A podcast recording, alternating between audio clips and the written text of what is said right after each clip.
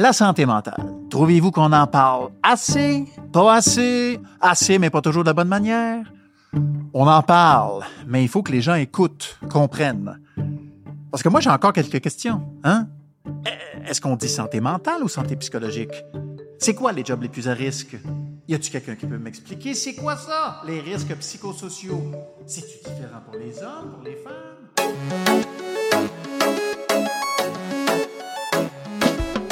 Pour répondre à mes questions, Alain Marchand, directeur scientifique à l'IRSST et directeur de l'Observatoire sur la santé et le mieux-être au travail, et Alessia Negrini, chercheuse en santé psychologique au travail à l'IRSST.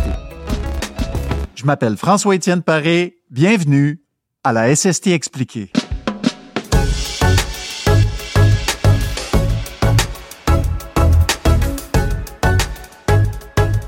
Bonjour à vous deux. Bonjour. Bonjour. C'est pas la même chose, ça, la santé euh, psychologique et la santé mentale? Il y a effectivement beaucoup de confusion entre les deux. On pense que la santé mentale, c'est la santé psychologique et la santé psychologique, c'est la santé mentale. Je dirais que du côté de la santé mentale, lorsqu'on s'inscrit dans cette perspective-là, on s'intéresse plus aux problèmes de santé. On va s'intéresser plus aux problèmes, par exemple, problèmes de détresse psychologique, problèmes de dépression, anxiété, épuisement professionnel. Donc, on va regarder ça plus du point de vue des symptômes ressentis par les personnes que du côté peut-être plus de la santé psychologique. Et c'est là que je vous parle plus de côté positif de la médaille. Santé psychologique au travail, il faut penser, euh, mon professeur disait, pense à une balance. C'est comme si on a une balance, puis d'un côté, il y a des symptômes. C'est vrai, il y a quelque chose qui peut ne pas aller bien. Allez à mentionner quelques exemples. Mais quand on parle de santé psychologique, santé psychologique au travail, on a aussi l'autre côté de la balance qui est caractérisé par des forces. L'idée, c'est de définir la santé psychologique comme un équilibre. Imaginez encore cette balance où il y a les, les résultats de ce qui ne fonctionne pas, des symptômes qu'il faut corriger, il faut guérir quelque chose qui ne va pas, mais de l'autre côté, il y a quelque chose qui va bien et il faut le maintenir, comme la motivation, la satisfaction, ses propres capacités. Si je devais résumer dans un seul mot, santé psychologique est être bien et avoir un bon équilibre entre ce qui ne va pas à corriger et ce qui va bien à garder. Merci, très belle explication. Quelles sont les causes des problèmes de santé mentale? Vous allez voir qu'on va sûrement se demander si c'est les mêmes causes que pour la santé psychologique. Alors, euh, pour la santé mentale, évidemment, les causes sont multiples. Pour essayer de comprendre, il faut vraiment examiner le problème avec des perspectives multifactorielles. Alors, il y a des facteurs qui vont être dans l'environnement de travail, les conditions de travail, certaines situations de travail. Mais quand on parle de santé mentale, il y a aussi des facteurs qui sont à l'extérieur du milieu de travail. Les problèmes dans la famille, les problèmes de conciliation, les disputes avec les conjoints, les problèmes avec les enfants, euh, tout ce type de problèmes-là qu'on peut rencontrer, bien évidemment, ça, ça agit comme des stresseurs, puis ça a des impacts sur notre santé mentale. Il y a aussi une dimension qui est plus individuelle, une dimension qui va relever davantage de nos conditions personnelles. Il y a des différences entre les hommes et les femmes. Les femmes vont tendance à rapporter plus de symptômes que les hommes. Il y a des aspects reliés à l'âge, aux habitudes de vie. Les gens qui pratiquent de l'activité physique, par exemple, avoir tendance à ressentir moins de symptômes. Donc, quand on parle de santé mentale, la problématique, elle est vraiment complexe. Puis pour bien la comprendre, il faut vraiment y aller avec ces modèles-là plus larges. Travail, hors travail et conditions personnelles.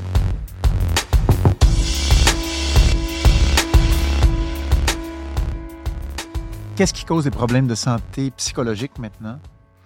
Encore une fois, comme Alain le mentionnait, c'est difficile parfois de dire telle affaire, tel risque, tel problème cause telle maladie. Parce que euh, Alain a utilisé le mot euh, complexe. Alors complexe signifie multi-acteurs, multifacteurs, multisituations. Je dirais que dans le contexte de, de ces beaux balados, je vais me limiter à souligner comment le fait de travailler exposé à des conditions de travail qui ne sont pas favorables à la santé peuvent nuire à la santé psychologique des travailleurs et des travailleuses. Puis encore, aujourd'hui, le balado est dédié à la santé mentale, à la santé psychologique, mais il ne faut pas oublier la santé en général. Donc, euh, il y a des facteurs qui peuvent être des risques pour la santé mentale, pour la santé psychologique, mais aussi physique, cardiovasculaire ou d'autres types de maladies. Restons concentrés sur la santé psy pour vous dire que les travaux euh, sur lesquels on travaille ici à l'IRSST et ailleurs partout dans le monde montrent en fait que quand les travailleurs et les travailleuses sont exposés exposé signifie en présence des risques qui peuvent affecter leur santé, et il ne fonctionne pas bien. Tout à l'heure, j'ai dit la santé psy, c'est un équilibre, c'est être bien. C'est quand que la personne ne va pas bien. Quand la personne travaille exposée, par exemple, à des surcharges de travail, ou euh, quand euh, il y a beaucoup de travail à faire, mais peu d'aide, peu d'équipement, peu d'outils. Mais quand on n'a pas d'outils, il faut pas juste imaginer des machines euh, ou des escabeaux ou des logiciels. Il faut penser aussi au soutien des collègues, des gestionnaires. Donc, je pourrais vous faire la liste en fait, la liste est longue. Pourquoi? Parce que, comme Alain le mentionnait, on parle de complexité. Donc, on parle de facteurs, oui, en dehors de la sphère professionnelle, mais au travail, pensez même, vous, au travail, à combien de facteurs on est euh, exposé, par combien de stimuli ou des stresseurs potentiels on est euh, impacté et, sollicité. Alors, tous ces facteurs peuvent faire référence au contexte de travail. Est-ce que contexte, c'est un mot trop difficile? On peut parler des milieux de travail. Pensez à votre lieu de travail, à votre environnement de travail. Mais l'environnement de travail, c'est pas juste des facteurs euh, physiques, euh, chimiques, biologiques, ergonomiques. C'est aussi tout ce qui relève des émotions, des relations interpersonnelles en milieu de travail, des relations avec l'équipe, avec la clientèle, avec les fournisseurs, avec les gestionnaires, avec la, la direction. Donc encore là, plusieurs niveaux hiérarchiques. Mais qu'est-ce qu'on fait quand on a beaucoup de travail, puis ben, je peux pas utiliser toutes mes compétences ou toutes mes connaissances, je n'ai pas d'opportunité de formation.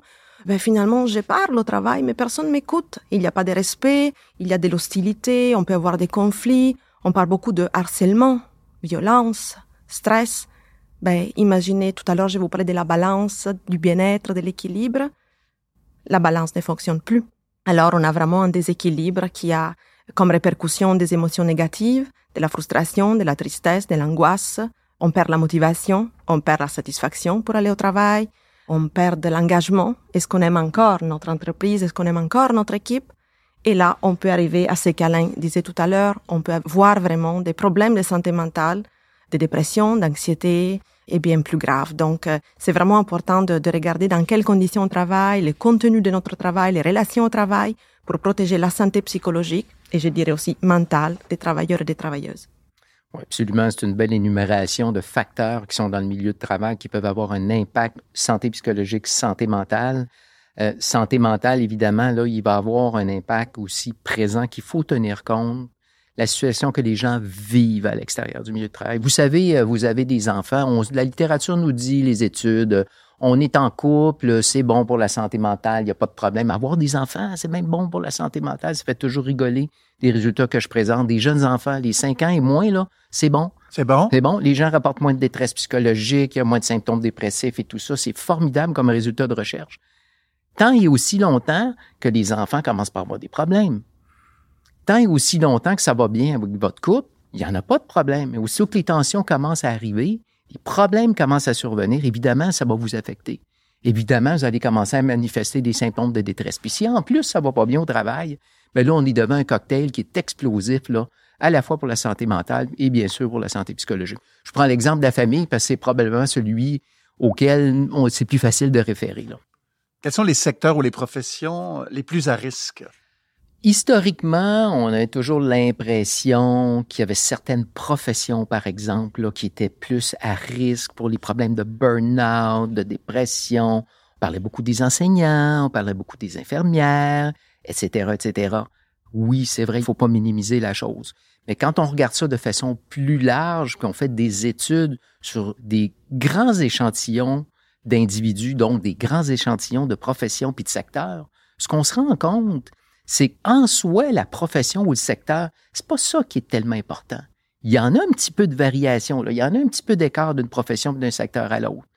Mais c'est pas ça qui est le plus important. Là, on parle de peut-être 1% 2, 3% de variation, qui serait expliqué là, par les secteurs ou la profession.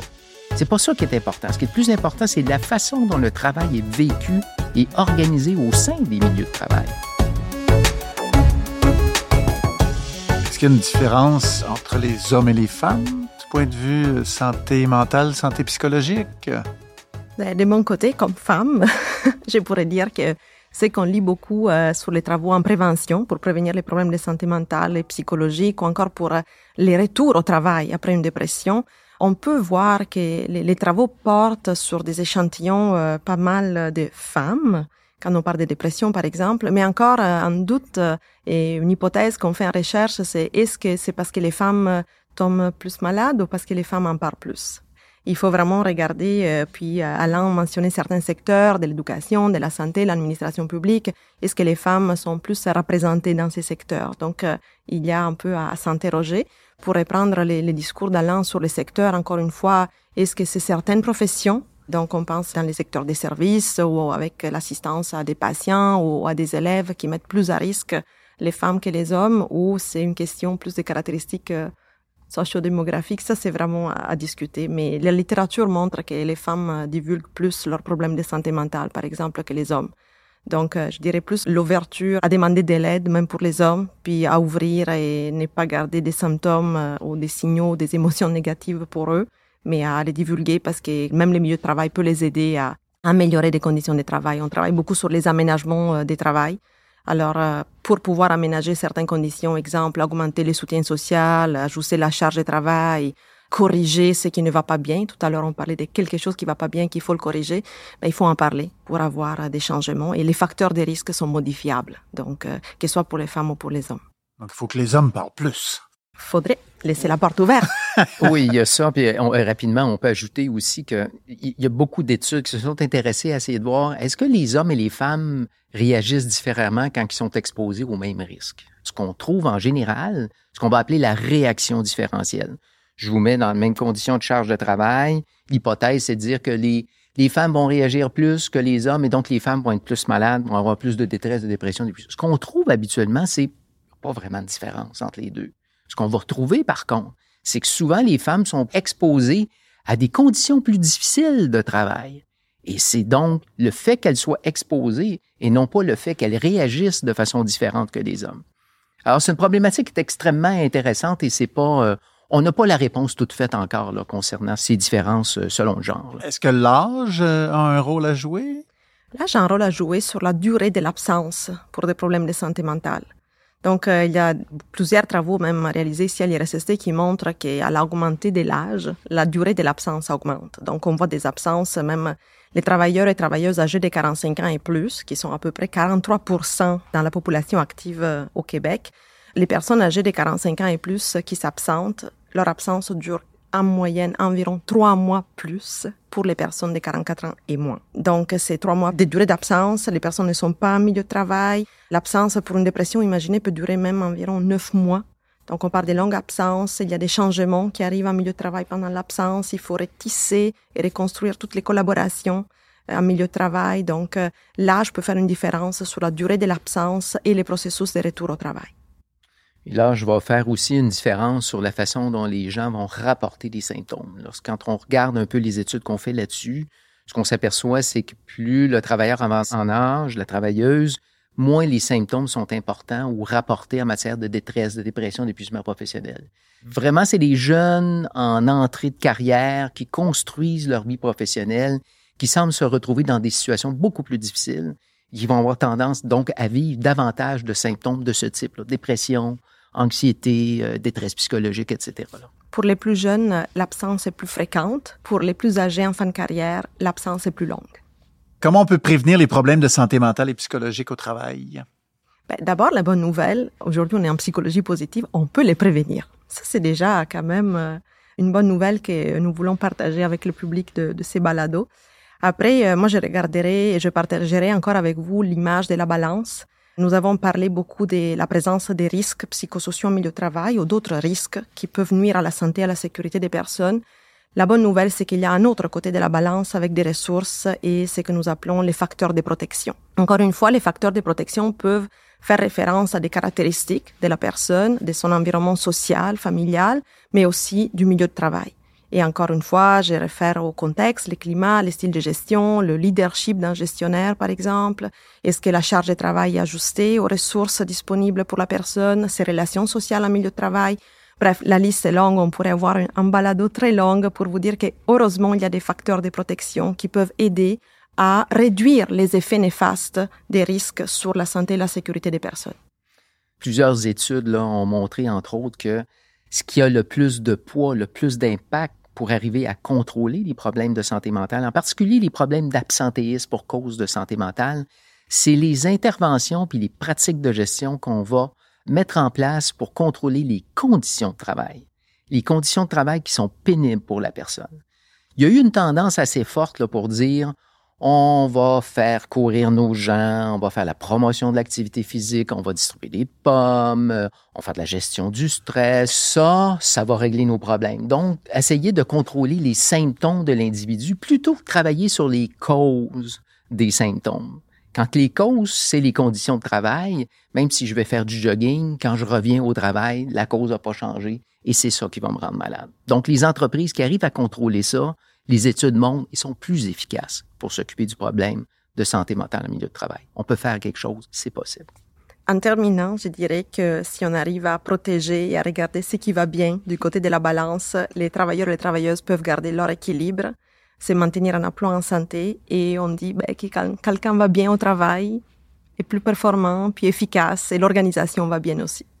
Merci à vous deux. Mes invités, Alain Marchand, directeur scientifique à l'IRSST, directeur de l'Observatoire sur la santé et le mieux-être au travail, et Alessia Negrini, chercheuse en santé psychologique au travail à l'IRSST. Merci. Merci à vous d'avoir été à l'écoute et je vous invite à écouter les autres épisodes de la SST Expliquée, le balado de l'IRSST, sur votre plateforme d'écoute préférée.